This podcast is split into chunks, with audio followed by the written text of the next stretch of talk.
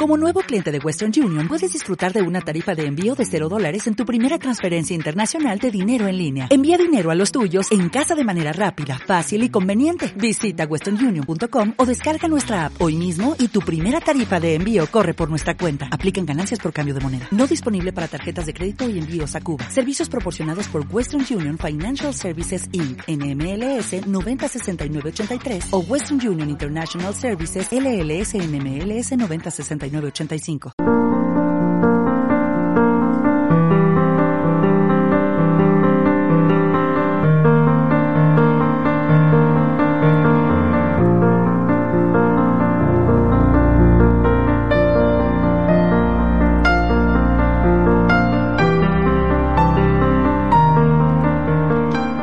Feliz sábado para todos ustedes, hermanos. Gracias por acompañarnos en el programa del día de hoy. Agradecemos su sintonía, agradecemos a los hermanos que nos escriben en las horas de la mañana. Recuerden que ustedes pueden entrar a la página de siloradio.com y allí colocar su himno favorito. Hoy, como día especial, como día santo, puede usted pedir su himno favorito en este momento.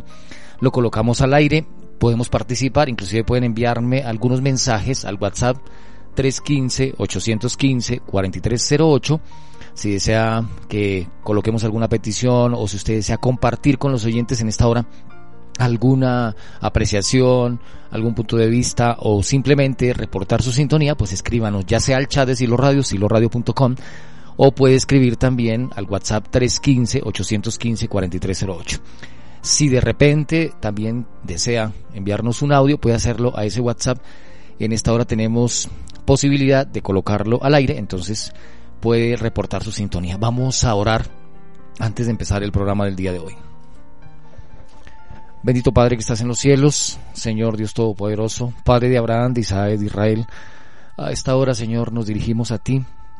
Agradecemos tu bondad, Padre, agradecemos tus bendiciones, agradecemos tu cuidado para con nosotros. Agradecemos, Señor, tus bendiciones. Bendito seas por siempre, Padre de Abraham, de Isaac, de Israel. Alabado sea tu nombre. Gracias, Señor, por este Evangelio que hemos conocido. Gracias por las palabras que están registradas para sostenernos en los momentos complicados y difíciles de la vida. Te pedimos que en esta hora tu Espíritu visite a cada uno de los hermanos a los cuales esta señal les está acompañando. Donde quiera que este programa esté llegando, te ruego bendición para que toque, Señor, las familias, para que toque a los hermanos, a los hijos, a los padres, a la iglesia. Gracias, Señor, por permitirnos estudiar tu palabra y descansar en tus promesas. Ayúdanos a colocar el estudio del día de hoy en nuestro corazón, permite que podamos tener confianza en medio de las pruebas y las tribulaciones. Ayúdanos a creer que tú puedes obrar para tus hijos bendición, salvación, protección. Quedamos en tus manos, Señor, esperamos en ti. Alabado sea tu nombre siempre, en el nombre de Jesús, en sus preciosos méritos. Amén. Hermanos, muchas gracias por acompañarnos en esta hora.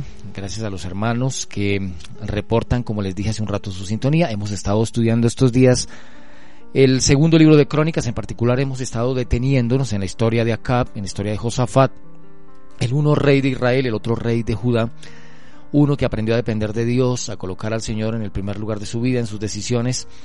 Y otro que simplemente hizo como bien le pareció, que fue el caso de Acab, eh, andando en sus propios conceptos, andando en sus propias conclusiones, dependiendo mucho de los profetas falsos.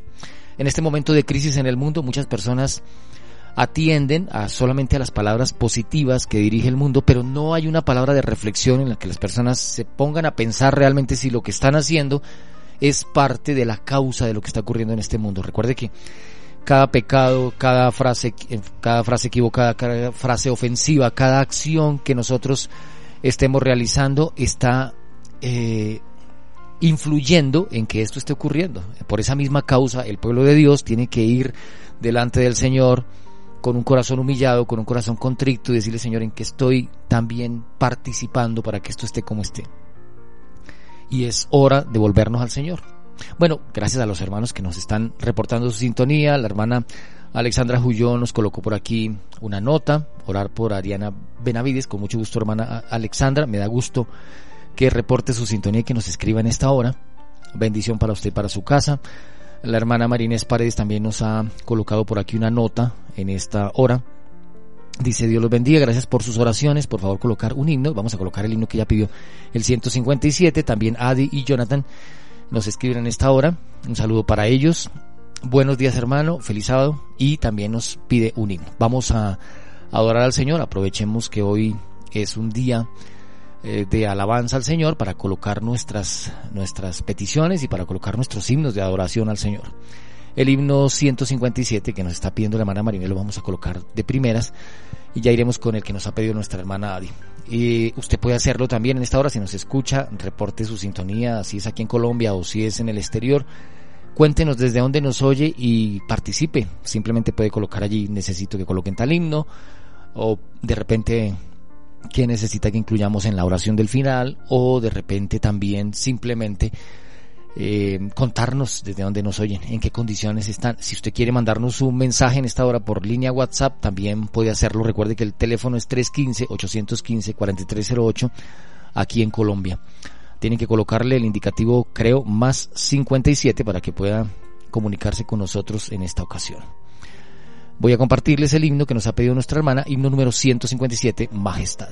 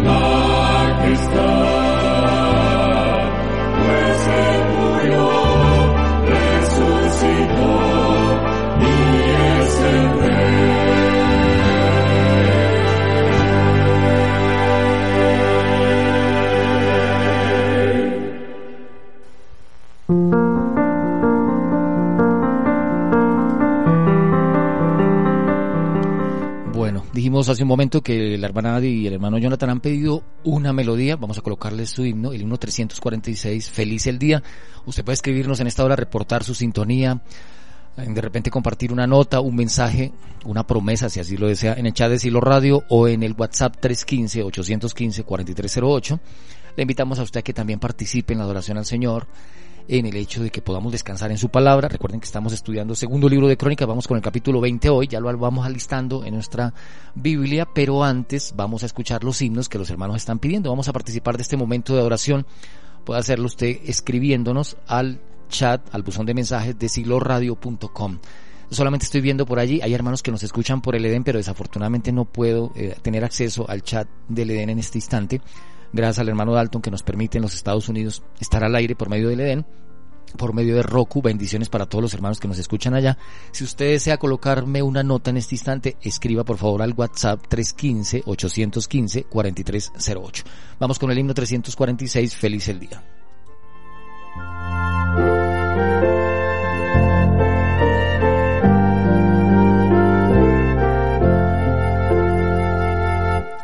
Feliz el día en que escogí servirte mi Señor y Dios. Preciso es que mi gozo en ti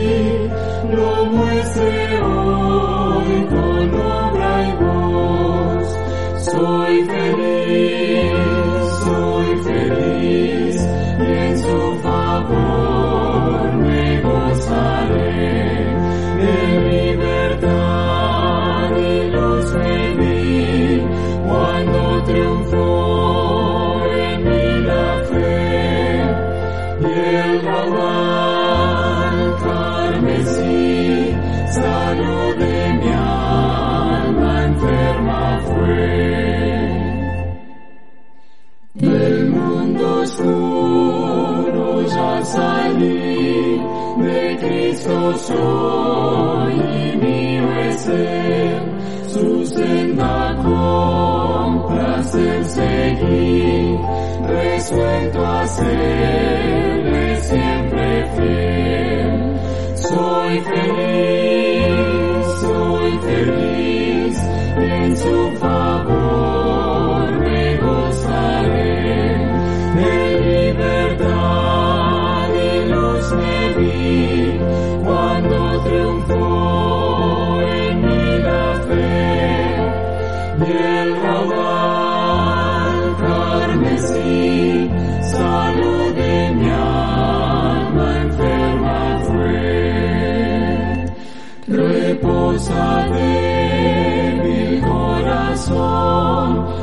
tus contiendas polla fin.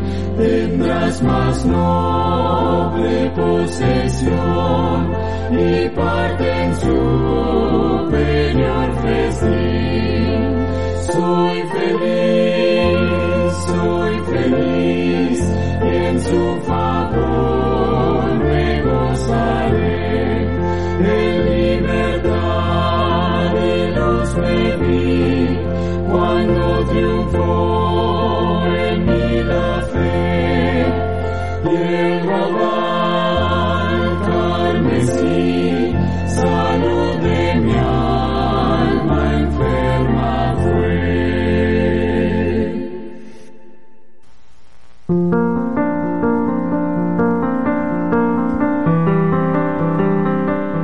la y hermana Alexandra Julio también en esta hora nos ha pedido una melodía, vamos a colocarle su himno. Himno 420 del himnario, Nunca desmayes, preparamos nuestra Biblia en segundo libro de Crónicas capítulo 20, la victoria del rey Josafat, del pueblo de Dios sobre Moab y sobre Amón, vamos a estudiar hoy. ¿Qué debemos hacer en medio de la crisis? ¿Qué debemos hacer en medio de las dificultades en una circunstancia complicada como la que está viviendo el mundo? ¿Cuál es nuestra actitud? ¿Cuál es nuestra acción en una complicación como esa? Vamos a estudiarlo hoy en la escritura. Voy a compartirles el himno que nos ha pedido nuestra hermana Alexandra Julio, 420, Nunca desmayes.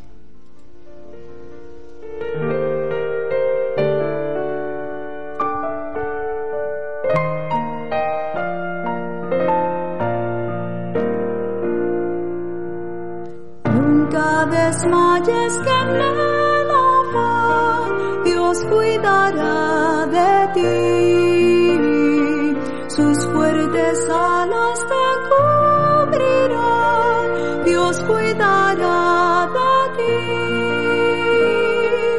Dios cuidará de ti.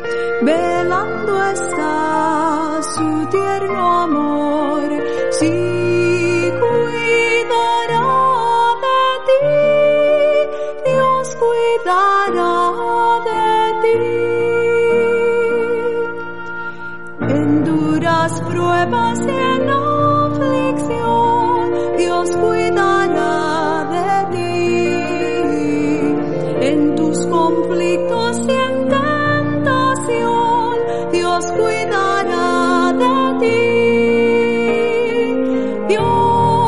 cuidará de ti, velando está su tierno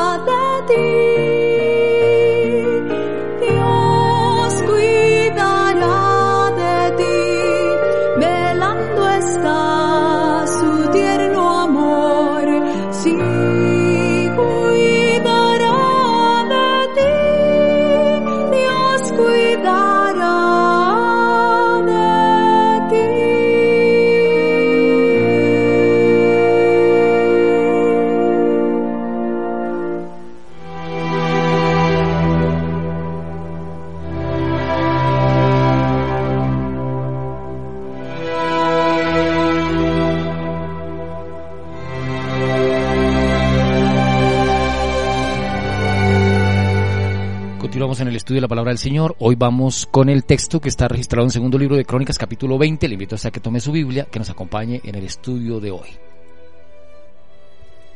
Capítulo 20. Victoria sobre Moab y Amón. Pasadas estas cosas, aconteció que los hijos de Moab y de Amón, y con ellos otros de los amonitas, vinieron contra Josafat a la guerra. Y acudieron algunos y dieron aviso a Josafat, diciendo, Contra ti viene una gran multitud del otro lado del mar, y de Siria. Y he aquí están en Asesón Tamar, que es en Gadi.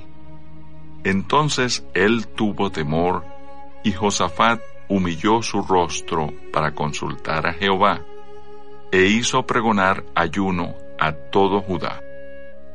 Y se reunieron los de Judá para pedir socorro a Jehová, y también de todas las ciudades de Judá vinieron a pedir ayuda a Jehová. Entonces Josafat se puso en pie en la asamblea de Judá y de Jerusalén, en la casa de Jehová, delante del atrio nuevo y dijo, Jehová, Dios de nuestros padres, ¿no eres tú Dios en los cielos y tienes dominio sobre todos los reinos de las naciones? ¿No está en tu mano tal fuerza y poder que no hay quien te resista? Dios nuestro, ¿no echaste tú los moradores de esta tierra delante de tu pueblo Israel y la diste a la descendencia de Abraham, tu amigo para siempre.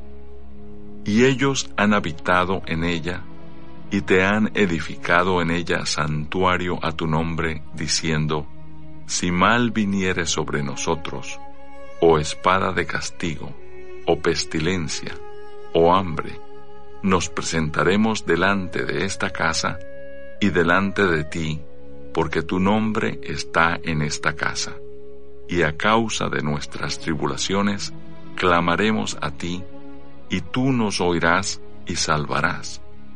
Ahora, pues, he aquí los hijos de Amón y de Moab, y los del monte de Seir, a cuya tierra no quisiste que pasase Israel cuando venía de la tierra de Egipto, sino que se apartase de ellos y no los destruyese. He aquí ellos nos dan el pago viniendo a arrojarnos de la heredad que tú nos diste en posesión. Oh Dios nuestro, ¿no los juzgarás tú? Porque en nosotros no hay fuerza contra tan grande multitud que viene contra nosotros. No sabemos qué hacer, y a ti volvemos nuestros ojos y todo Judá estaba en pie delante de Jehová, con sus niños y sus mujeres y sus hijos.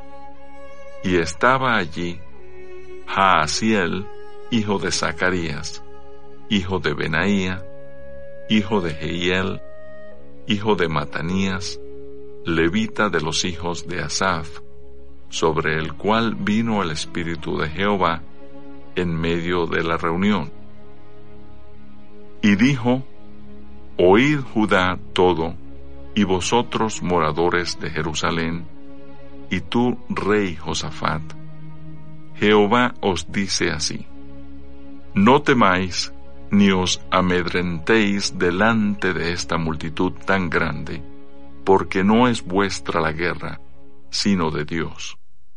Mañana descenderéis contra ellos He aquí que ellos subirán por la cuesta de Cis, y los hallaréis junto al arroyo, antes del desierto de Jeruel. No habrá para qué peleéis vosotros en este caso. Paraos, estad quietos, y ved la salvación de Jehová con vosotros. Oh Judá y Jerusalén, no temáis ni desmayéis. Salid mañana contra ellos, porque Jehová estará con vosotros. Entonces Josafat se inclinó rostro a tierra, y asimismo todo Judá y los moradores de Jerusalén se postraron delante de Jehová y adoraron a Jehová. Y se levantaron los levitas de los hijos de Coat y de los hijos de Coré para alabar a Jehová, el Dios de Israel, con fuerte y alta voz. Y cuando se levantaron por la mañana, salieron al desierto de Tecoa.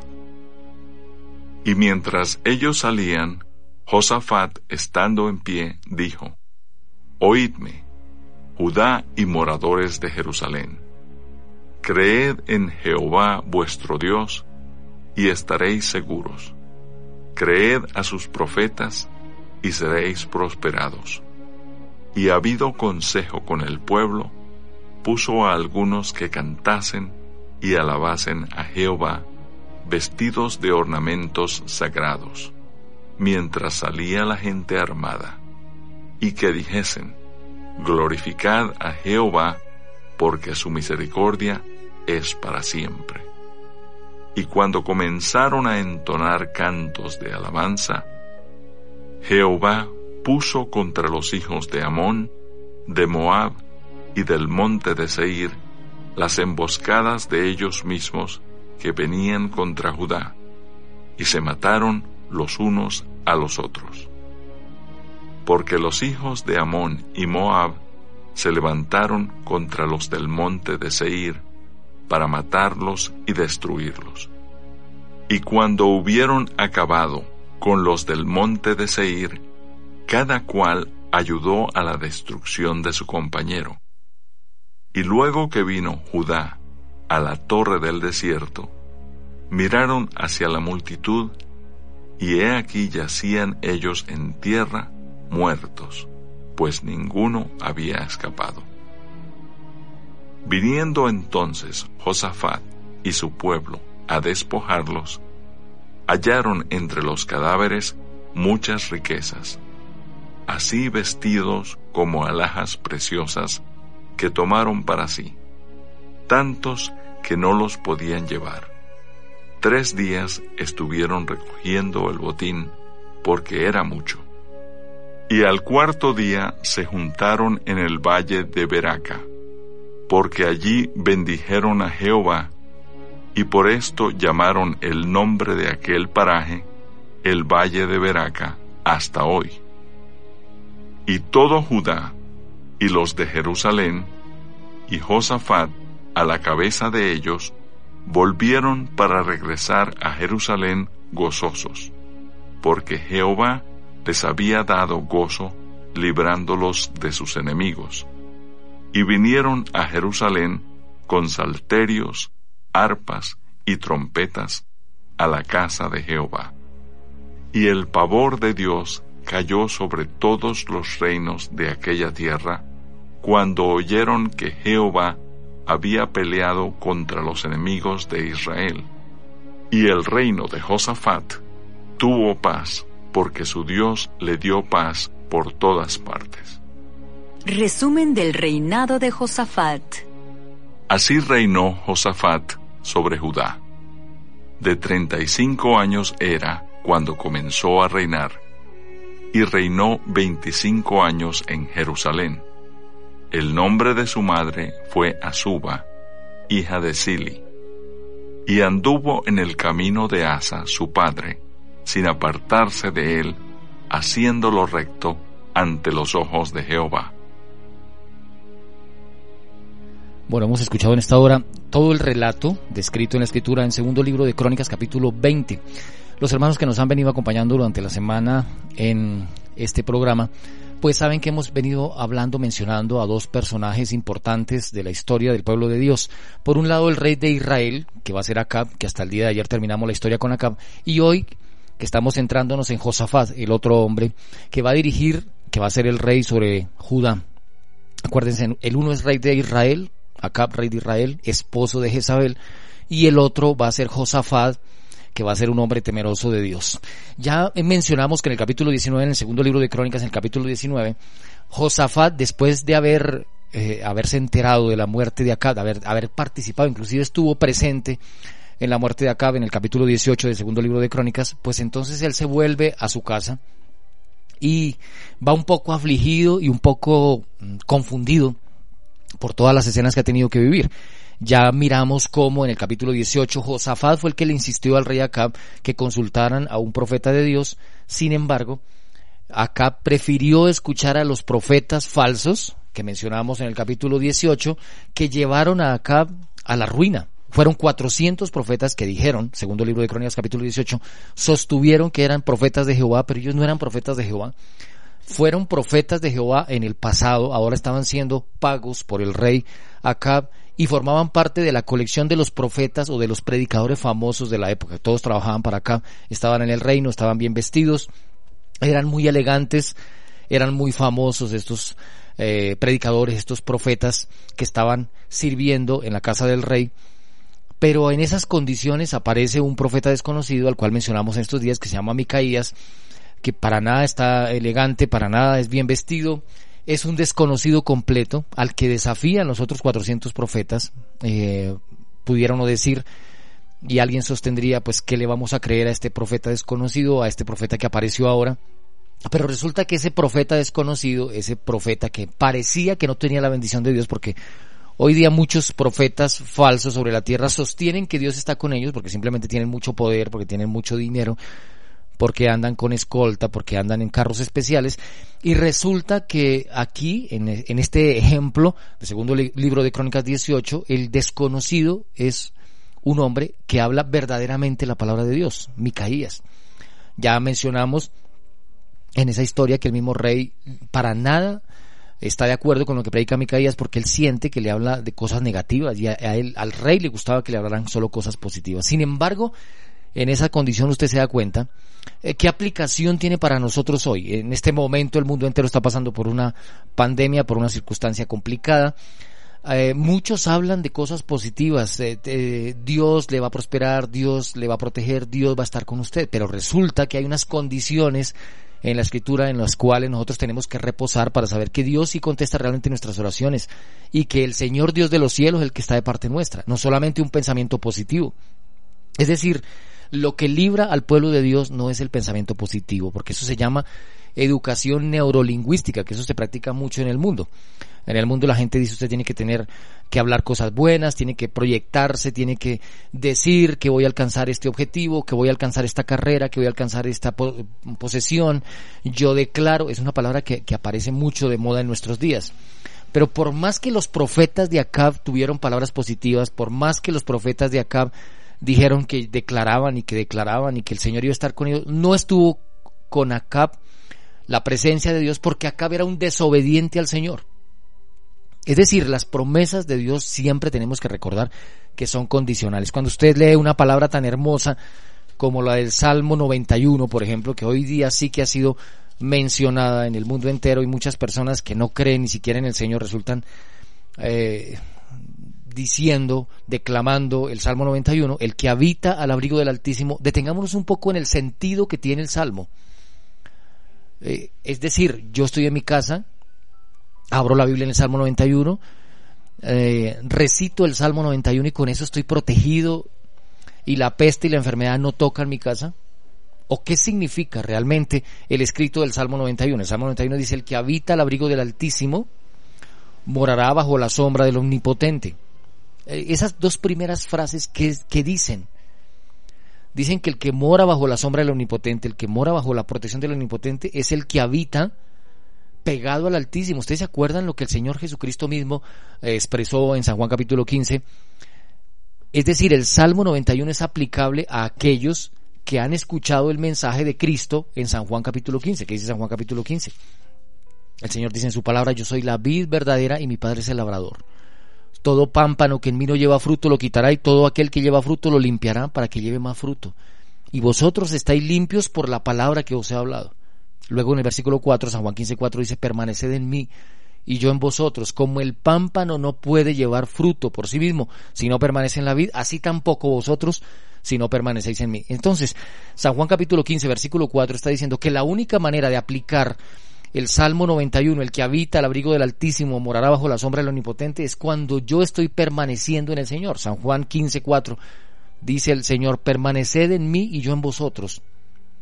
¿Qué pasó con Acab? Acab por más que tuvo palabras positivas de parte de sus profetas, por más que los profetas le dijeron, vaya y será prosperado en Ramot de Galaad, vaya rey, el Señor está con usted, bendición tiene usted. El rey no tuvo bendición, terminó muriendo en la batalla. ¿Solamente bastan las palabras positivas en la vida? Solamente basta con decir que el Señor protege mi casa, que yo estoy bajo la protección del Señor, que el Señor está alrededor de mí, que Él ha hecho un cerco que me protege. Esa es una confesión, esa es una doctrina que está en la Biblia. Claro que sí, el Señor está al lado mío, pero ¿en qué condiciones? San Juan 15, 4 dice, permaneced en mí y yo en vosotros. O sea, tienen que conocerme. La fe no es simplemente una declaración, eh, una, declaración positiva, eso no, eso no es solamente fe. Fe no es solamente declarar positivamente. Cuando la Biblia habla de los héroes de la fe en Hebreos capítulo 11, no sostiene que los que están ahí pensaron positivamente y hablaron palabras positivas todo el tiempo. No se trata de palabras positivas. Se trata de creerle al Señor, pero encima de creerle, obedecerle. O sea, la fe, el requisito mínimo para decir que alguien tiene fe es porque le es obediente al Señor. Los hombres de Dios que aparecen en la Biblia, que pasaron por circunstancias complicadas, como José, José no solamente estaba declarando y estaba expresando palabras de protección para su condición. Alguien hubiera podido decir, fue que le faltó falta a José, le faltó fe a José, le faltó fe a José realmente. No, José tenía mucha fe. ¿Y sabe dónde se le demostró la fe? No en unas palabras positivas en las que dijera, yo declaro, yo ato toda, toda obra del enemigo conmigo y entonces salgo libre y me voy para donde mi papá. No, José permaneció en Egipto y fue fiel al Señor y se notó su fidelidad y su fe cuando la esposa de Potifar fue a seducirlo para que se acostara con ella y él dijo, ¿cómo haría yo tan grande mal y pecaría contra Dios? Ahí está la fe. Alguien dirá, es que, pero sí, pero es que José pasó por una prueba terrible, estuvo eh, como un esclavo varios años y estuvo otro tanto de años en la cárcel. Ese es el precio que se paga cuando alguien le es fiel a Dios. Pero él estaba permaneciendo en el Señor, a pesar de que estaba en la cárcel, a pesar de que estaba pasando por las pruebas, sin embargo, él, él habitaba al abrigo del Altísimo y moraba bajo la sombra del Omnipotente, lo que dice el Salmo 91. Ahora, ¿qué más sigue diciendo el Salmo 91? Diré yo a Jehová, esperanza mía y castillo mío, mi Dios en quien confiaré. son palabras de confianza en el Señor. Hoy, en este momento, en medio de esta pandemia, el cristiano debe expresar palabras de confianza al Señor. Señor, tú eres mi esperanza. Señor, tú eres mi castillo. Señor, en ti confío. Y confío es que aunque yo no sepa para dónde me lleva el Señor, sin embargo yo estoy en sus manos y Él verá qué hace conmigo. El mismo Job, cuando está pasando por la prueba y la dificultad, dice, aunque Él me matare, en Él esperaré. La, la esposa de Job se desesperó y le dice, mire, después de que yo he visto todo lo que le ha pasado a usted, teniéndole confianza a Dios, lo único que le digo es maldiga a Dios y muérase. Y, y entonces eh, Job le dice, ¿qué? ¿Hemos de recibir solamente de Dios el bien y el mal no? El Señor dio, el Señor quitó, sea bendito el nombre de Jehová. Jehová dio, Jehová quitó, sea bendito el nombre de Jehová. Y luego dice, aunque Él me matara, en Él esperaré. Eso se llama fe. Y, y, la fe no exceptúa a los seres humanos de pasar por la prueba o por la aflicción. Por eso el Salmo 23 mismo dice, aunque ande en el valle de la sombra y de la muerte, no temeré mal alguno porque tú estarás conmigo. ¿Qué está diciendo el Salmo? que el cristiano no está exento de pasar por momentos angustiosos y duros y complicados. No puede uno andar en una declaración simplemente eh, personal de altanería o de suficiencia propia, porque eso no es fe, eso ya se llama presunción. El versículo 3, Salmo 91, 3, que está diciendo, el Señor le librará a usted del lazo del cazador, de la peste destructora. Ahora que está andando por el mundo la peste, el Señor que está diciendo, Él te librará del lazo del cazador, de la peste destructora. Son promesas del Señor y téngalas bien en cuenta, esas promesas no podemos desligarlas de lo que el mismo Salmo va a decir. El Salmo que va a decir que estas promesas las reciben solo algunos, no todos los que las digan. Solamente no basta con declarar. Él te librará, el Señor dice en su palabra, y se lo dice a usted en esta hora, Él te librará del lazo del cazador, de la peste destructora. ¿Qué más va a hacer el Señor con usted? con sus plumas te cubrirá y debajo de sus alas estará seguro. Es la misma imagen hermosa que el Señor colocó en el Nuevo Testamento para decir que quería agarrar al pueblo de Israel y colocarlo como la gallina que coloca a sus pollitos debajo de sus alas para que estén protegidos. De la misma manera el Señor esperaba hacer eso con los hijos que confíen en Él, aunque pasen por el valle de la sombra y de la muerte.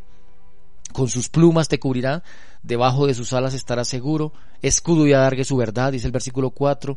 ¿Qué más dice el texto? El versículo 5 para nosotros, no temerás al terror nocturno, ni saeta que vuele de día. ¿Qué significa eso? Que es necesario tener la seguridad. No temerás al terror nocturno. O sea, los demás van a tener miedo. Pero en el nombre del Señor usted no va a tener miedo porque el Señor va a estar con usted. Alguien dirá, bueno, ¿y si me enfermo? Pues el Señor va a ver qué va a hacer con usted. Hijos de Dios han, han pasado por la prueba, hijos de Dios han superado la prueba y otros hijos de Dios quizás fueron llevados por el Señor a su debido tiempo porque así era el designio del Señor. El Señor es el que ordena, es el que manda. A veces el ser humano, y desde algún punto de vista de algunas doctrinas religiosas, colocan como si el ser humano fuera el que estuviera en el trono y Dios el que tuviera que hacernos caso. Algunos se han equivocado y piensan que el Señor es el genio de la lámpara mágica, al cual le damos ordenanzas y le obligamos a que haga cosas que nosotros queremos que él haga. Pero uno no se puede olvidar la visión que Isaías vio en Isaías capítulo 6 dice que el Señor está en el trono. En esa época el Señor estaba en el trono y hoy, año 2020, con todo y problemas, el Señor sigue en el trono. Él es el que ordena, en su mano está la vida, en su mano está el cuidado para usted y para su familia. Él es el que dice. Bueno, desde ese punto de vista, el Señor dice, otra cosa más le digo, no debe tener temor a las cosas que espantan en la oscuridad. El cristiano no tiene por qué tenerle miedo a los espantos y a los espíritus y a los duendes y a las cosas que menciona el mundo. El cristiano tiene su confianza en el Señor porque el Señor es el Padre de todos los espíritus, así que Él ordena a los espíritus para que le hagan caso. El cristiano confía en esa palabra del Señor. Versículo 6, ni pestilencia que ande en oscuridad, fíjese usted. ¿Qué está diciendo el versículo 5 y 6? No temerás al terror nocturno, ni tampoco le tendrás miedo a la pestilencia que ande en la oscuridad, ni mortandad que en medio del día destruya. Ahora que está ocurriendo esto en el mundo, ¿qué está diciendo el Señor? Esa promesa es para usted, pero espérese, todavía no se vaya de la sintonía, porque el Señor va a colocar unas condiciones para que esto se cumpla. O sea, no es solamente decirlas por decirlas. Por eso le menciono que algunos agarran el salmo, lo abren en su casa y confían como si esto fuera un amuleto de protección. Y resulta que lo importante del salmo es el mensaje que trae para nosotros, en el hecho de que hay unas promesas hermosas que el Señor ha colocado, pero que como todas las promesas del Señor son condicionales. Amado, yo deseo que tú seas prosperado en todas las cosas y que tengas salud, así como prospera tu alma. Es decir, usted va a tener esa esa presencia del Señor en todos los ámbitos de su vida, siempre y cuando su alma prospere. El versículo 4 de, tercera de Juan dice que no hay cosa que alegre más mi corazón que mis hijos anden en la verdad. Deuteronomio capítulo 28, versículo 1, acontecerá que si oyeres atentamente la voz de Jehová tu Dios para poner por obras todos sus mandamientos, vendrán sobre ti todas estas bendiciones y te alcanzarán. Y luego dice Deuteronomio 28 del 1 al 14, bendito serás en tu entrar, bendito en tu salir, bendito todo lo que toque tu mano, todo será bendito. Pero siempre y cuando andes en los preceptos y en los mandamientos del Señor, es, la condición que el Señor coloca. Ahora, este Salmo 91 sigue dándonos a nosotros promesas. No debe usted tener temor al terror nocturno, dice el versículo 5. No va a temer a saeta que vuele de día. Es decir, si hay una guerra, tampoco el cristiano va a tener miedo de esa guerra. Ni pestilencia que ande en oscuridad, ni mortandad que en medio del día destruya. Versículo 7. Caerán a tu lado mil. Diez mil a tu diestra, mas a ti no te llegará. Ciertamente con tus ojos mirarás y verás la recompensa de los impíos.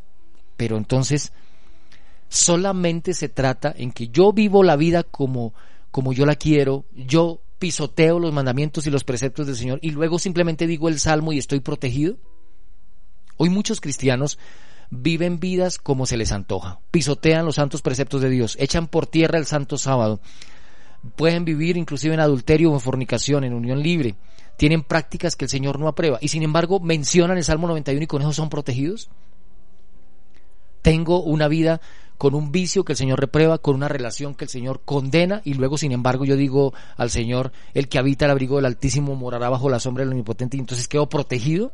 alrededor de mí, de mi, de mi vida, de mi casa, aparece un halo protector de la fuerza y de la presencia de Dios solamente porque lo invoqué. Uno tiene que darse cuenta la diferencia que existe entre la escritura, entre el evangelio que está en la escritura y lo que predican afuera las personas que tienen en su corazón una, una concepción pagana de Dios. En el mundo existe algo que aquí, por ejemplo, en Colombia existen los rezos. Y los rezos, las personas van a las fincas y rezan los animales y, rezan las fincas. Pero uno sabe que eso es ocultismo. Uno sabe que eso raya en la hechicería y en, en, en, en, las creencias de agoreros, sortílegos y hechiceros que el Señor reprueba en su palabra. ¿Puede el diablo utilizar inclusive la misma palabra del Señor como rezo? Pues claro que el diablo puede utilizarla. Algunos inclusive utilizan el mismo Padre Nuestro para hacer eh, cosas eh, malignas. Algunos invocan el nombre de Dios para ir a cometer un asesinato.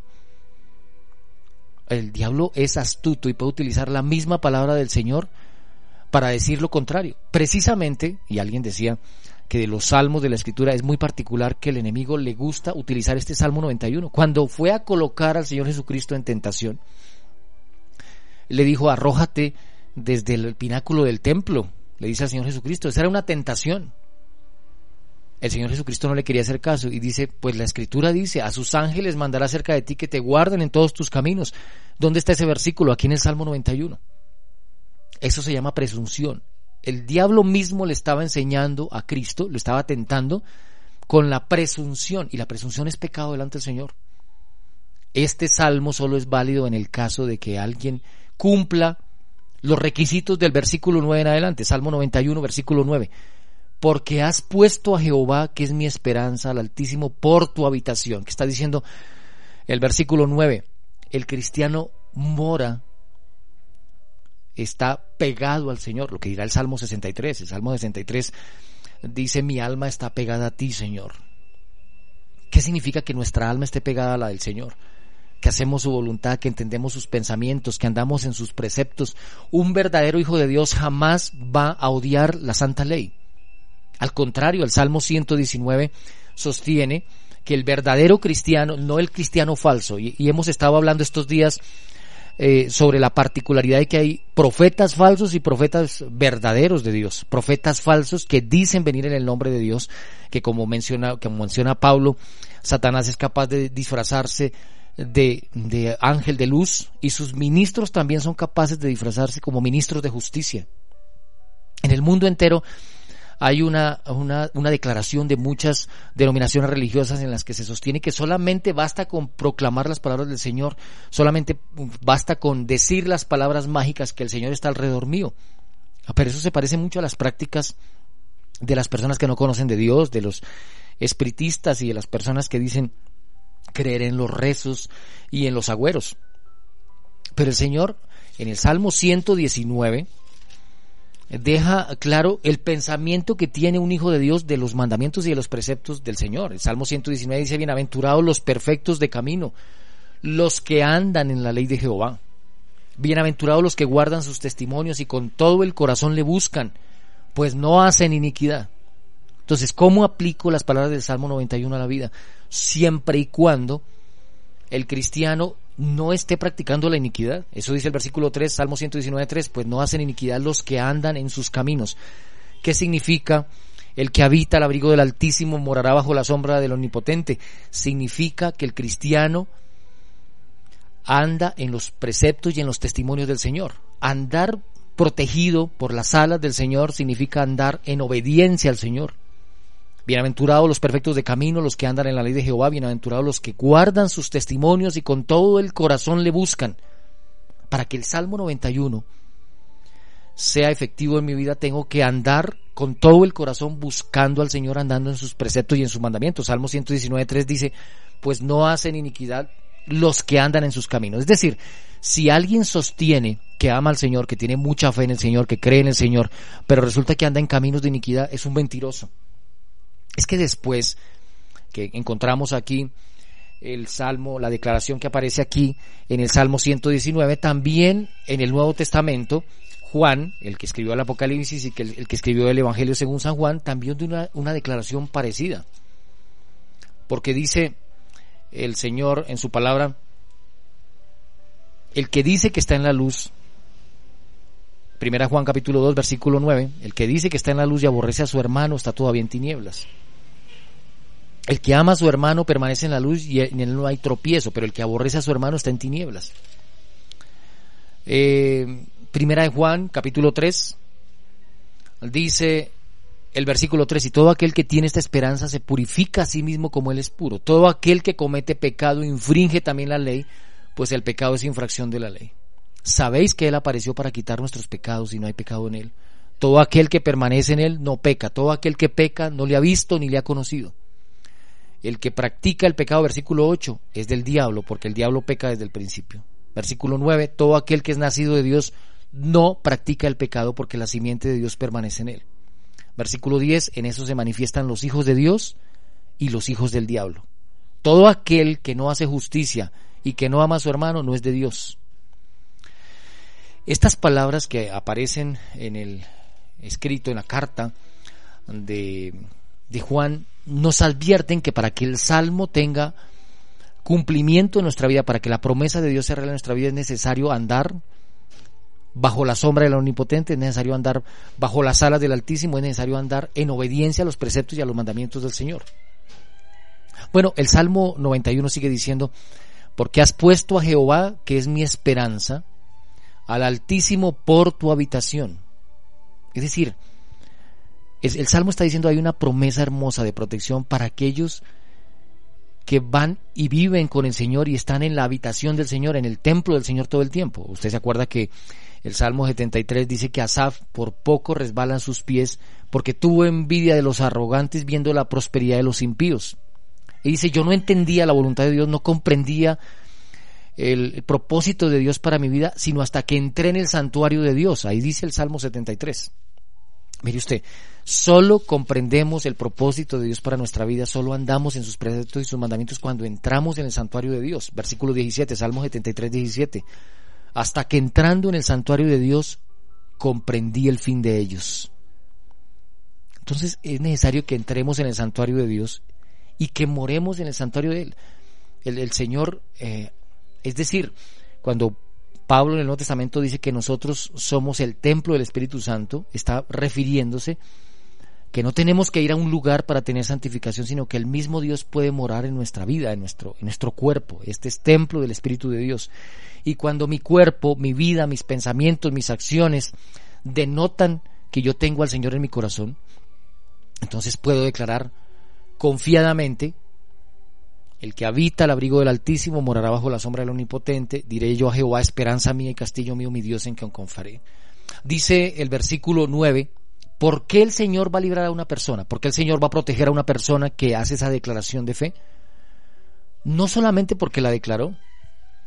El versículo 9 no dice, porque usted ha recitado el Salmo 91, por eso lo libraré. Porque usted ha colocado el Salmo 91 en un letrero en su casa, por eso lo libraré porque usted tiene el salmo abierto en su casa, por eso lo libraré. No dice así.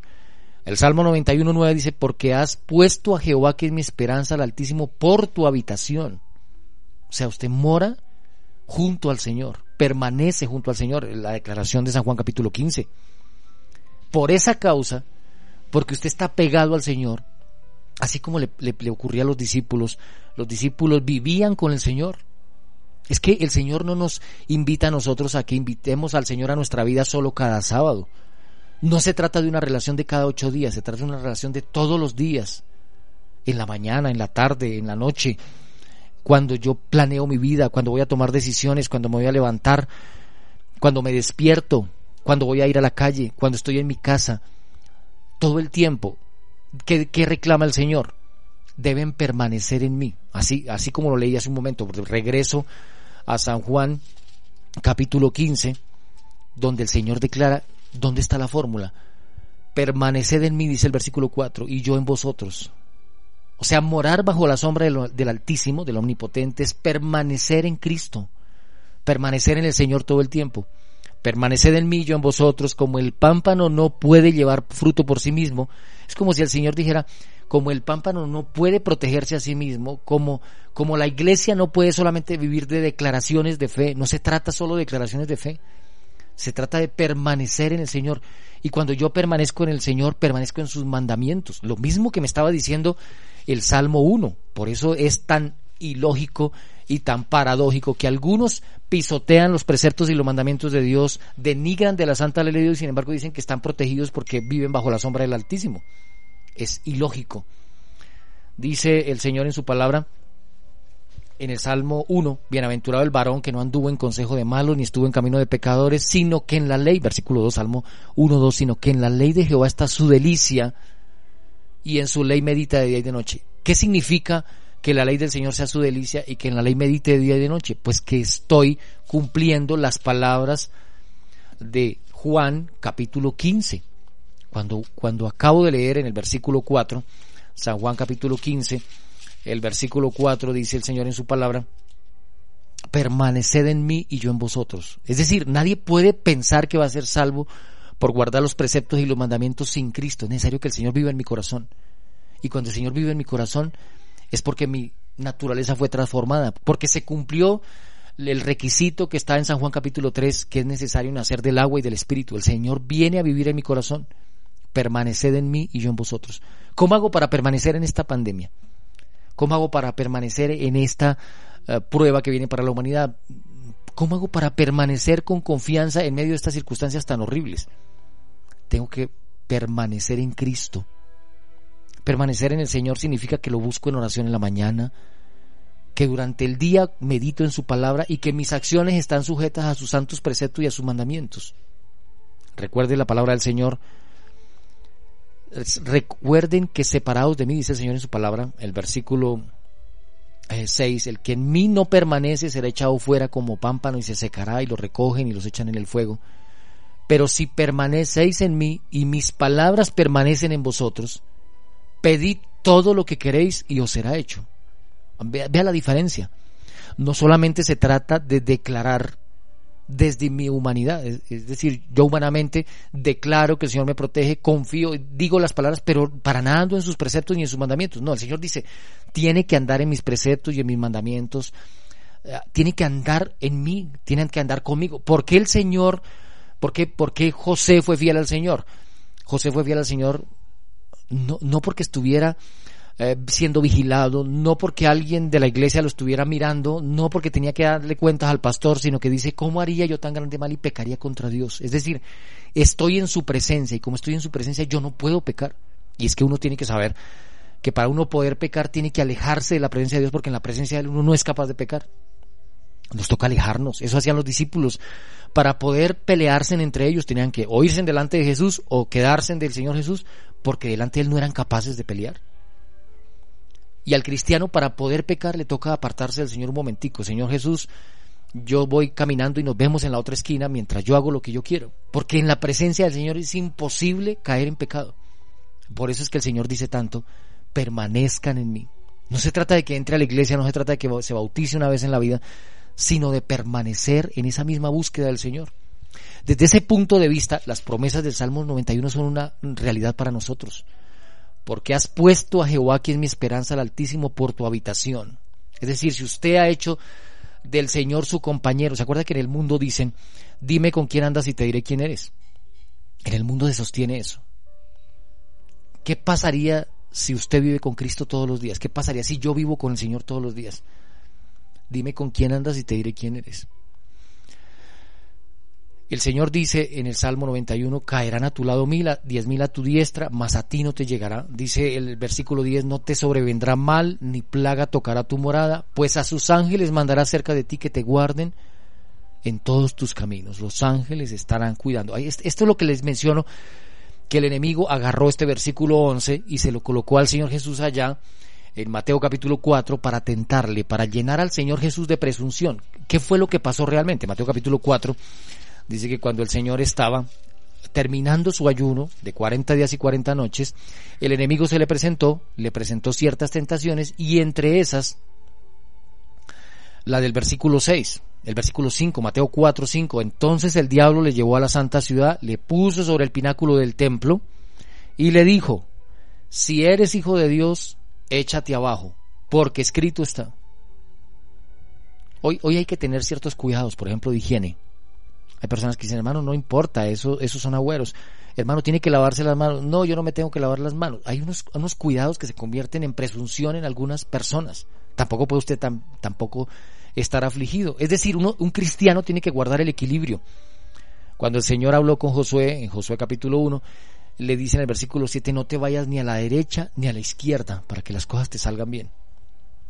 San Mateo capítulo 4, Satanás utilizó este versículo y le dice a sus ángeles mandará cerca de ti, en sus manos te sostendrán para que no tropieces con pie en piedra. Pero el Señor Jesús le dijo, escrito está también, no tentarás al Señor tu Dios. ¿Qué significa no tentarás al Señor tu Dios? No puedo obrar temerariamente en la vida porque confío en el Señor.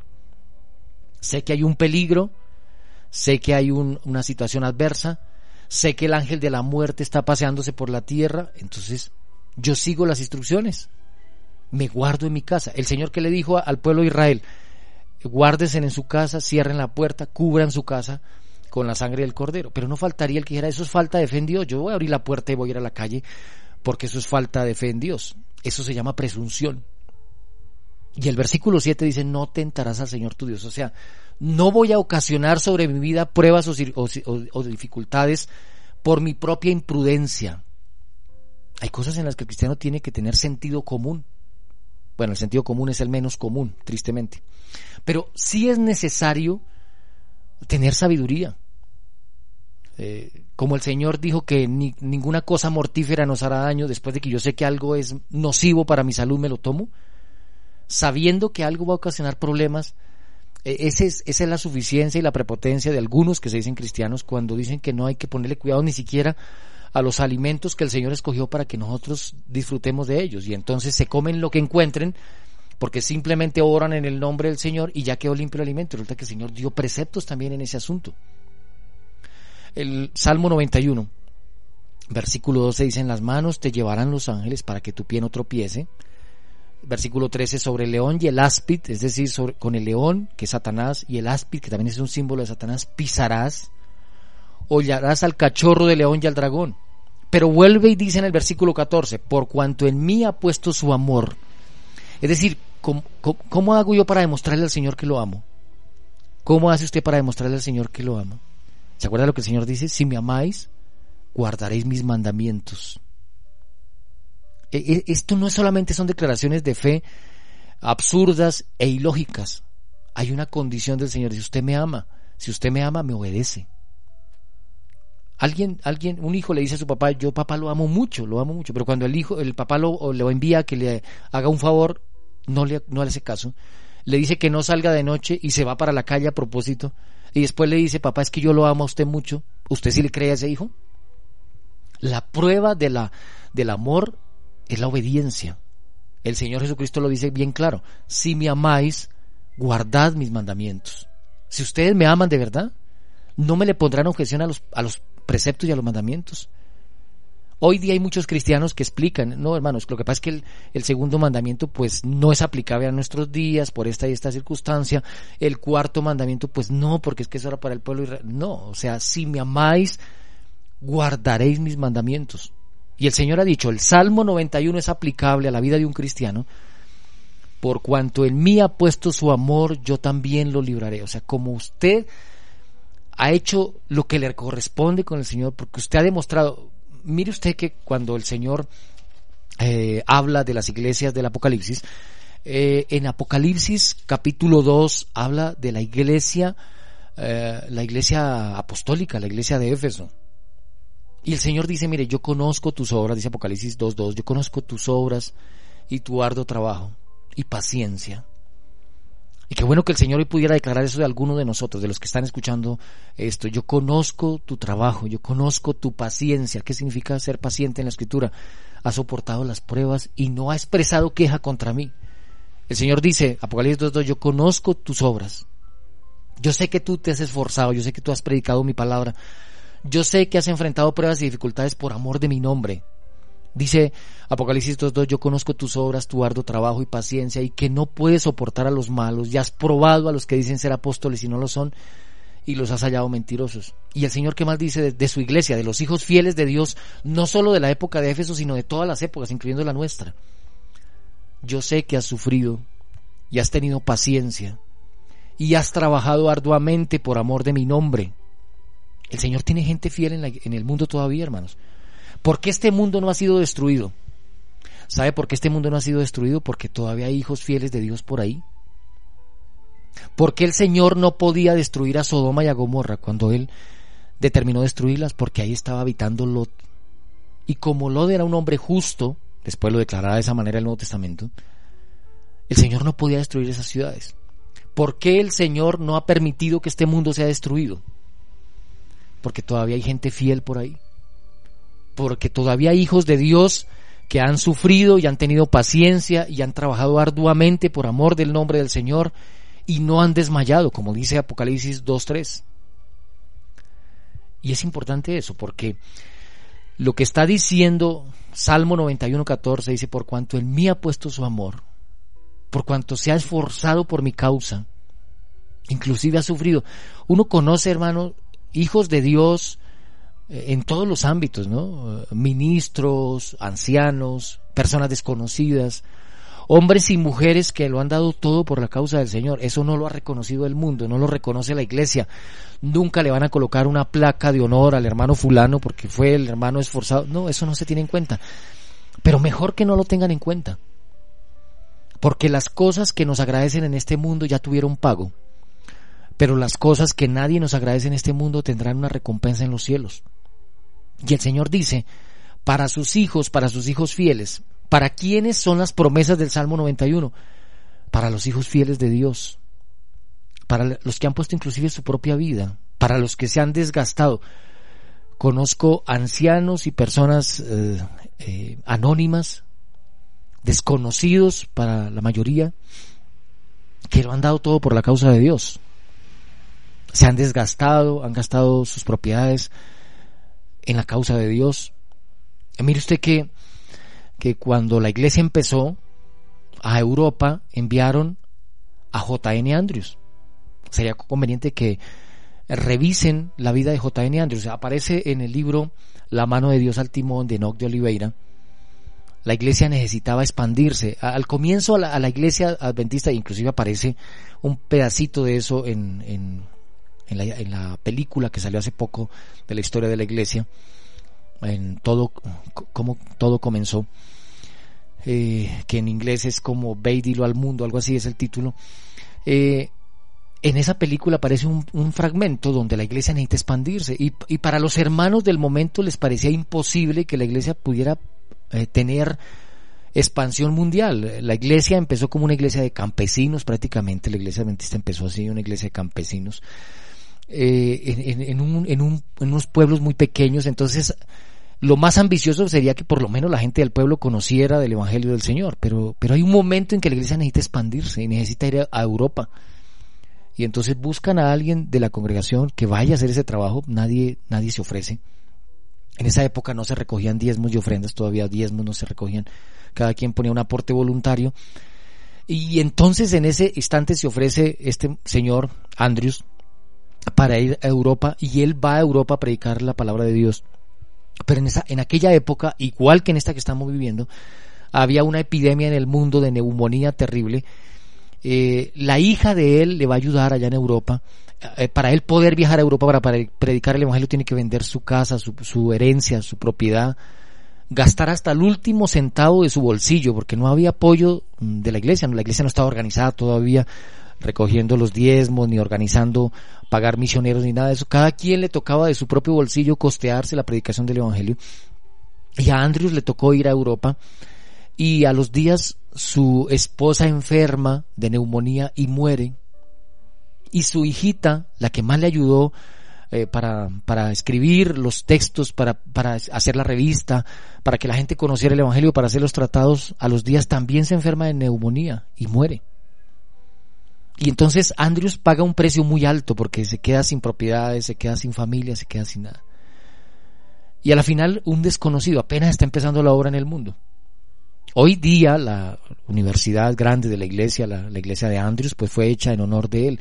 Pero en el momento en que eso pasó, eh, eso es, ese fue un sacrificio que prácticamente nadie le pudo recompensar, nadie, nadie pudo hacer nada por él. Eso lo ve el Señor. Y así como él, ese, ese caso porque se supo, pero otros casos quedaron anónimos. Hijos de Dios que fueron a pueblos, a lugares distantes a predicar la palabra. Personas que se han gastado y han gastado más de lo que tienen por la predicación del Evangelio, haciendo un sacrificio muy grande, trabajando con recursos muy escasos. Pues, ¿qué dice el Señor? Por cuanto en mí ha puesto su amor, Salmo 91, 14, por cuanto en mí ha puesto su amor, yo también lo libraré. Le pondré en alto, por cuanto ha conocido mi nombre. Pero esta palabra le pondré en alto, esta palabra de recompensa no se aplica exclusivamente, hermanos, para este mundo. Algunos movimientos cristianos le hacen pensar a la gente como si ya estuviéramos viviendo la recompensa del Señor y resulta que no. Nosotros tenemos que recordar que nuestra ciudadanía no está aquí, que nuestras posesiones y nuestra herencia no está aquí. El mismo Abraham lo sabía, él tenía su confianza en la ciudad cuyo arquitecto y constructor es Dios. El mismo Moisés no solamente bastaba con declarar, de- Señor, yo declaro que no tenga escasez, no, a Moisés le tocó pagar un precio muy alto, pero no le importaba, no le importaba desgastarse y sacrificarse. ¿Cómo lee uno la historia de Moisés en Hebreos capítulo 11? En Hebreos capítulo 11, en, en la galería de los héroes de la fe, no dice que todos estos héroes de la fe terminaron ricos, con dos y tres casas, con varios carros, con fincas. Así no dice los héroes de la fe de Hebreos capítulo 11.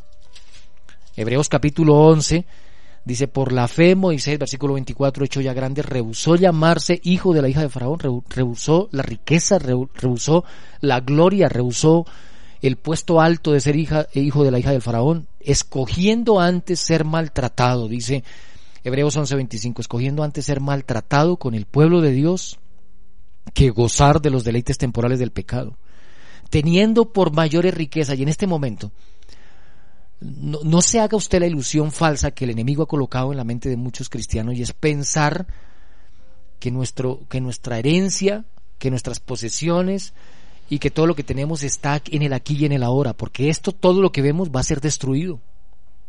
El pueblo de Dios no fija sus ojos en, en, el bienestar temporal que pueda gozarse aquí en este mundo.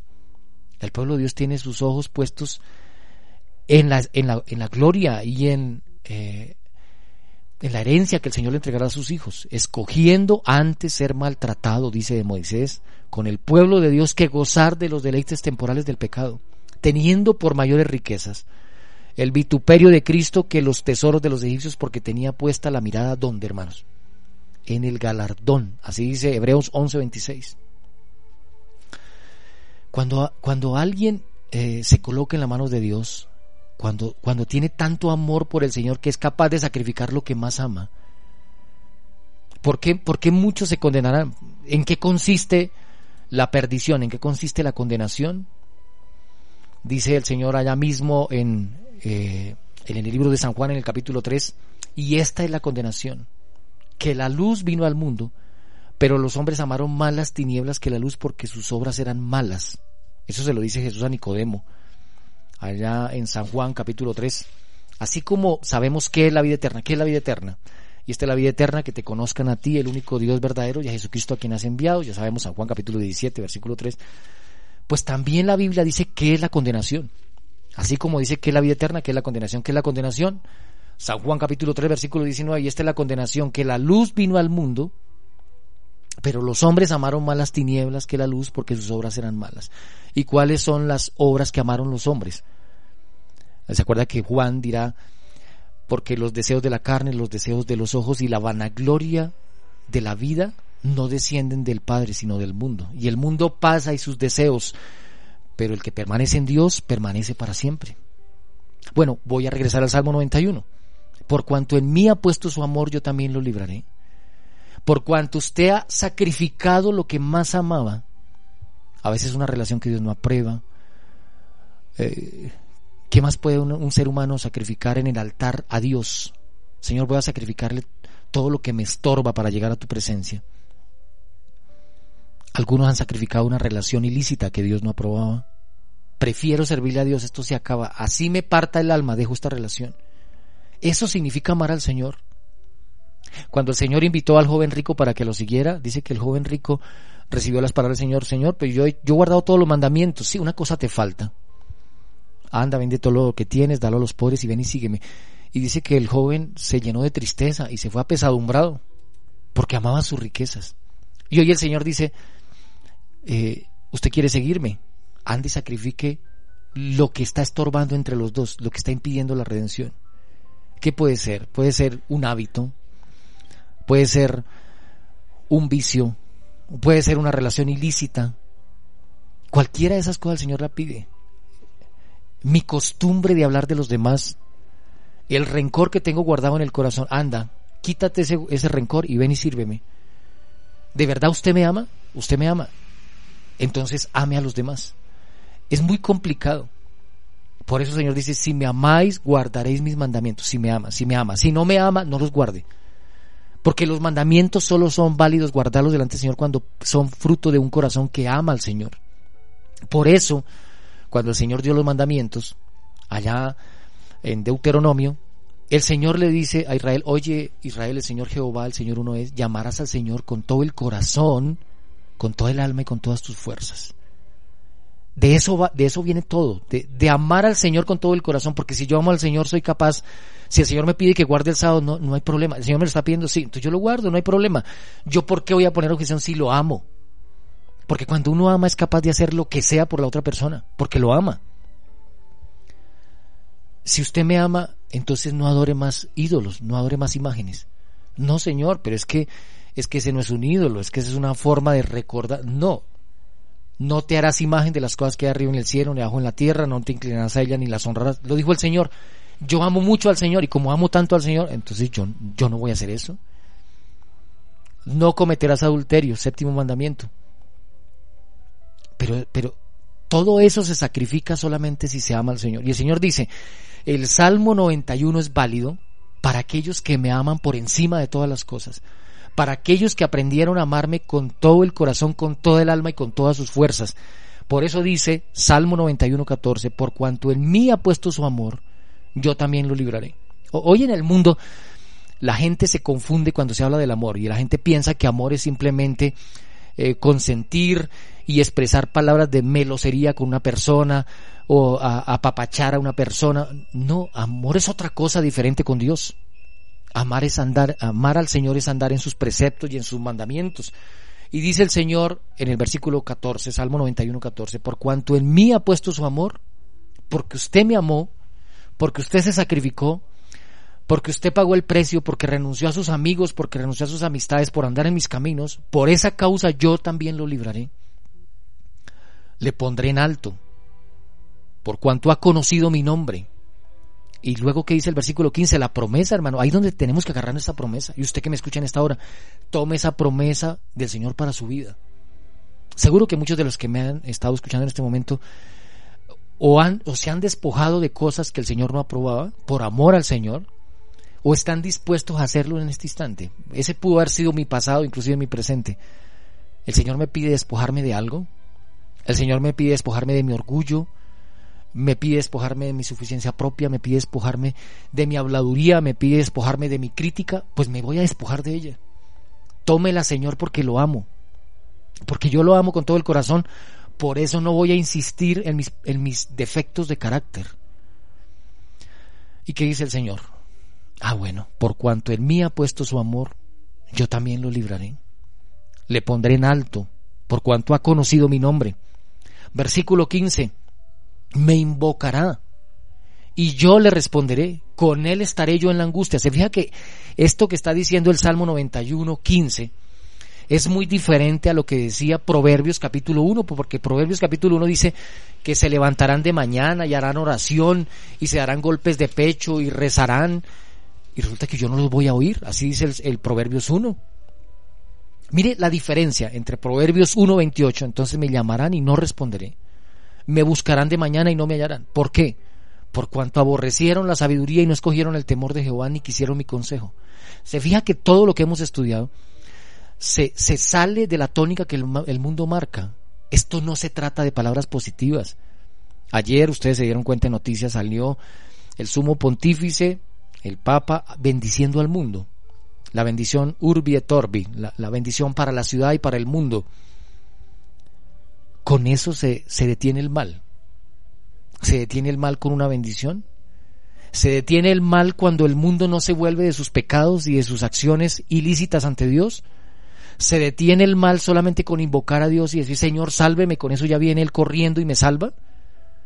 ¿No me estaré equivocando? ¿Será que pienso que el Dios de los cielos es un genio o un espíritu al que yo le pido cosas y está bajo mi sometimiento? En el mundo del espiritismo se supone que los seres humanos le ordenan a los espíritus. Pero en la Biblia no. El que está por encima de todo, el que está sentado en el trono, el que ordena, el que manda, es el Señor Dios. Nosotros somos sus criaturas. Y por esa causa hay una diferencia enorme entre la condición de Proverbios 1, del versículo 24, versículo 23 al versículo 33, a lo que está ocurriendo aquí en el Salmo 91. Y a propósito de cosas, Proverbios 1.33 daba una promesa para nosotros. Proverbios 1.33 dice, más el que me oyere. ¿Qué significa oír al Señor? Ya el Señor lo ha dicho en Deuteronomio 28.1. Si ustedes me oyen y hacen atentamente los mandamientos del Señor, entonces yo los bendeciré y los colocaré siempre por cabeza y no por cola. Benditos serán todo lo que ustedes toquen. Eso decía Deuteronomio 28. Pero aquí en el Salmo 91, el versículo 15 dice, me invocarán ahora, cuando aprendan a ser obedientes, cuando aprendan a hacer mi voluntad, me invocarán y yo les responderé. Con ustedes estaré yo en la angustia, dice el Señor. Mire, aquí dice el versículo de la siguiente manera, me invocará y yo le responderé. Con él estaré yo en la angustia. Lo libraré y le glorificaré, lo saciaré de larga vida y le mostraré mi salvación. Me invocará y yo le responderé. El Señor a usted le dice en esta hora, usted me va a invocar y yo le voy a responder. ¿Y sabe por qué le voy a responder? Porque por amor a mí, versículo 14, usted ha colocado a un lado todo lo que a mí no me gusta. Es decir, andar en los preceptos de Dios, habitar al abrigo del Altísimo, morar bajo la sombra del Omnipotente, significa andar en los preceptos, en los mandamientos, en las ordenanzas, pero esas ordenanzas no se guardan porque sí, sino se guardan por amor, solo por amor. Los saciaré de larga vida y le mostraré mi salvación. Todo esto que estudiamos del Salmo 91 hoy se aplica a la historia que estamos estudiando de un hombre que se llamará Josafat. Y ese hombre Josafat ama al Señor con todo el corazón. A pesar de que en algún momento tuvo errores por eh, involucrarse con un hombre que se llamó Acab, sin embargo, Josafat ama al Señor. Y, el día que fueron a matar a Josafat, ustedes se dieron cuenta que Acab le puso una trampa para que lo mataran a él, lo hizo vestir de rey. Sin embargo, dice que clamó al Señor. Ustedes se dieron cuenta, segundo libro de Crónicas, capítulo 18, el versículo 31, cuando los capitanes de los carros vieron a Josafat, dijeron, este es el rey de Israel, y lo rodearon para pelear más. Josafat clamó y Jehová lo ayudó y los apartó de Dios de él. Se fija, en plena guerra, a pesar de que cometió una imprudencia, sin embargo el corazón de Josafat estaba pegado al Señor, amaba al Señor con todo el corazón, por eso es lo que el Señor más espera de usted. Y la oración que debiéramos elevar al Señor hoy no es Señor, ayúdeme a obedecerte, sino ayúdame a amarte, porque si uno ama al Señor con todo el corazón, seguro que es obediente en lo que sea. Uno no tiene reparos. Y cuando uno ama al Señor con todo el corazón, eso se retribuye en que el Señor nos tiene en cuenta, porque los ojos del Señor están sobre los justos y sus oídos atentos a sus oraciones. Pero el rostro del Señor está contra aquellos que hacen el mal. En el próximo programa volveremos al capítulo 20 del segundo libro de Crónicas y estaremos viendo cómo Josafat va a ser librado por el Señor en el momento en que él menos esperanza tenía. Mire que los momentos más oscuros y terribles de la vida son la oportunidad para que el Señor manifieste su gloria en este momento, en medio de la aflicción, no podemos olvidarnos de la palabra del Señor. Aunque ande en el valle de la sombra y de la muerte, no temeré mal alguno, porque tú estarás conmigo. Tenga usted hoy el Salmo 91 en su corazón. Tenga en su corazón el mensaje que tiene y mire el compromiso de todos aquellos que queremos ser protegidos por el Señor, la responsabilidad que tenemos de ser obedientes y de amar al Señor y renunciar a todo lo que hemos podido amar en el pasado, a todas aquellas cosas que el Señor aborrece sacar del corazón por amor a Él. Espero que el Señor a usted le bendiga, que el Señor le guarde. Voy a pedirle que me acompañe, vamos a tener una palabra de oración y con esto vamos a concluir nuestro estudio de hoy. Bendito Padre que estás en los cielos. Te agradecemos porque eres grande, porque tu misericordia es para siempre. Te agradecemos, Señor, porque tienes cuidado de tus hijos. Y te agradecemos, Señor, porque aquí en este Salmo 91 hay una palabra de declaración, una palabra de fe que toca nuestra vida y que nos ayuda a estar en pie ante las circunstancias difíciles. Nuestra urgencia, Señor, no es solamente ser librados del mal, es que tú coloques en nosotros una nueva naturaleza que te ame por encima de todas las cosas. Limpia, por favor, nuestra vida. Queremos estar en tu presencia, queremos que nos escribas y que permanezca nuestro nombre en el libro de la vida. Ayúdanos a ver que los eh, planes y los deleites temporales de esta tierra pasarán, que las ciudades pasarán, que los grandes proyectos humanos pasarán, que todo esto se acabará. Permítenos tener nuestro nombre en el libro de la vida para poder gozar del galardón que le entregarás a tus hijos de todas las épocas. Sosténnos, Señor, en este momento. Te pido por los hermanos que están pasando por un momento de aflicción. Algunos quizás tengan que sufrir también en las circunstancias por las que el mundo ha entrado. Permite, Señor, que tú nos puedas sostener. Y para poder tener la seguridad que tú nos sostienes, permite amarte. Que de nuestro corazón brote el amor hacia ti, hacia tus preceptos y tus mandamientos. Ayúdanos a actuar conforme tú lo harías. Permite que tu naturaleza esté en nosotros. Permítenos estar eh, pegados a ti, Señor, como, como la rama está pegada a la planta. Tú mismo has declarado, yo soy la vid, vosotros los pámpanos. Permítenos no separarnos de ti. Ayúdanos a permanecer en ti, Señor, en tus pensamientos, en tus designios. Eh, permite que tus propósitos sean con nosotros, que inunden nuestra casa, que inunden nuestra vida, que inunden nuestro ser. Porque sabemos que si eso es así, tendremos tu protección, tendremos tu presencia, tendremos tu simpatía, tendremos tu salvación. Obra por favor en este momento sobre la vida de los hermanos. Te ruego por Ivonne Torres en esta hora. Bendícele. Ella está pidiendo por Melissa Rangel, que está embarazada. Tiene síntomas del virus. Y ella quiere, Señor, recibir tu protección para ella y para su bebé. Obra por favor en bendición para, para Melissa en esta hora. Permite, Señor, que las palabras del Salmo se cumplan en la vida de los hermanos que tu presencia también esté en la vida de Milena Cortés. Y ya está pidiendo también por Miguel García. Acompáñale, Señor, dale entendimiento y salvación. Colocamos también delante de ti en este momento, Señor, a Andrea Piedraíta. Acompáñale a ella y a su, a su familia, a su casa. Que tu paz repose en la casa de la hermana Alexandra Jullo, de su familia, Permite que Adi y Jonathan también tengan en esta hora tu presencia, que el bebé que están esperando, Señor, la bebé que están esperando, eh, tenga un propósito que tú vas a cumplir. No permitas que el enemigo se salga con la suya. Bendice, Señor, esa casa, ese hogar. También pedimos bendición por Marines Paredes. Te colocamos de tu, de, tu presencia, que tu presencia sea con todos los que te aman, con todos los que esperan tu venida. Guárdanos en paz, ayúdanos a crecer en el conocimiento tuyo. Permite, Señor, que estas pruebas, estas circunstancias solamente acerquen nuestro corazón a ti para siempre. Apártanos del mal, quedamos en tus manos en el nombre de Jesús, en sus méritos. Amén. Hermanos, muchas gracias por habernos acompañado. Espero que el Señor Todopoderoso les acompañe. Recuerde que el Señor está por venir. Estamos haciendo una serie de estudios que tienen que ver con los eventos finales, cómo nos comportamos. Estamos tomando algunas historias del Antiguo Testamento para colocar nuestra confianza en el Señor. Así que todos los días estamos al aire durante el tiempo de cuarentena sobre el mismo horario después de las 7 de la mañana. Recuerden que el Señor regresa y regresa pronto. Que el Señor nos bendiga y nos guarde en esta hora, que, el Todopoderoso les dé su presencia y su protección.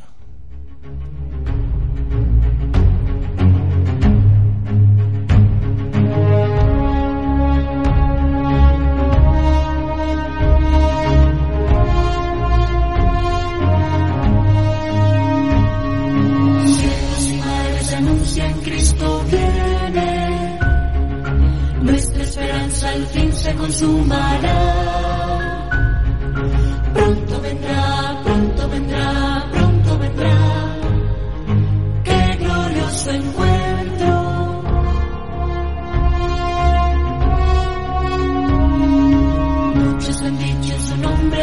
Soy el Cristo.